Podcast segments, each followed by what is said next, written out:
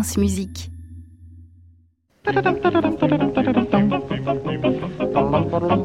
Et oui, Caro, on termine cette matinale avec une chasse aux clichés comme chaque lundi. Bonjour Aliette Delalleux. Bonjour Saskia, bonjour à tous. Vous avez l'air contrariée, Aliette, que se passe-t-il? Je suis frustrée parce qu'avec la venue euh, du réalisateur Jean-Stéphane Bron, je me suis dit bingo, attaquons-nous aux clichés sur la musique classique dans les films, sauf qu'ils sont impossibles à démonter tant le cinéma véhicule des stéréotypes. C'est encore plus vrai avec l'opéra, le sujet dont traite votre film. J'ai regardé les plus grandes scènes du cinéma où l'on voit des personnages assister à une représentation et c'est pas joli joli en termes de clichés.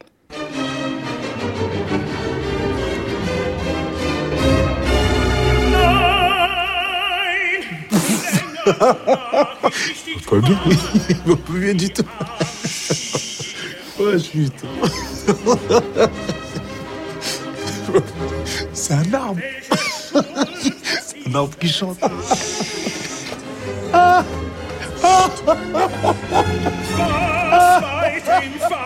C'est de l'allemand. Quoi, chute C'est en allemand. C'est de l'allemand en plus. Vous êtes taré. Oh, la galère. C'est dire combien de temps?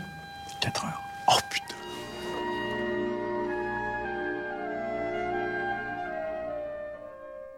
Dans cet extrait d'Intouchable, on a un peu la totale. L'opéra, c'est interminable en allemand. À l'image, le public est très vieux et les chanteurs sont habillés de manière ridicule.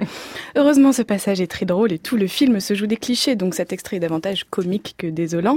Mais regardons un peu ailleurs. Beaucoup de films cultes mettent en scène l'opéra toujours de la même manière. Un rendez-vous romantique, des robes dignes des plus grands galas, des bijoux précieux et clinquants, beaucoup de têtes blanches et au milieu de tout cet apparat légèrement stéréotypé, une chose pour se consoler, il y a toujours des larmes d'émotion qui coulent sur les joues des personnages à la fin de l'œuvre. Dans cette catégorie, on retrouve la scène de Pretty Woman où Edward emmène Viviane voir la Traviata de Verdi. Un opéra qui n'est pas choisi par hasard, Aliette. Et non, une courtisane qui tombe amoureuse d'un homme de bonne famille, c'est exactement le même scénario que dans Pretty Woman.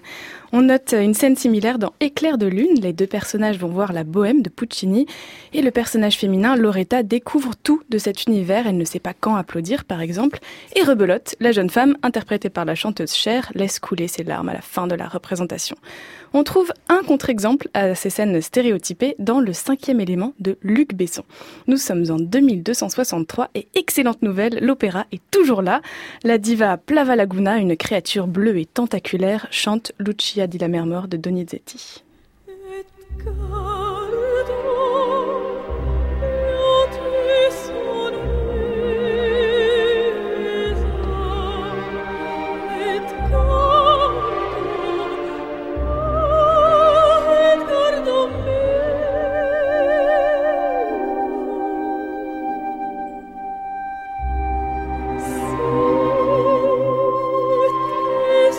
Sa voix hors du commun lui permet de faire des prouesses vocales, ce qu'elle démontre en enchaînant son air de la folie avec une chanson très pop, impossible à interpréter par une voix humaine.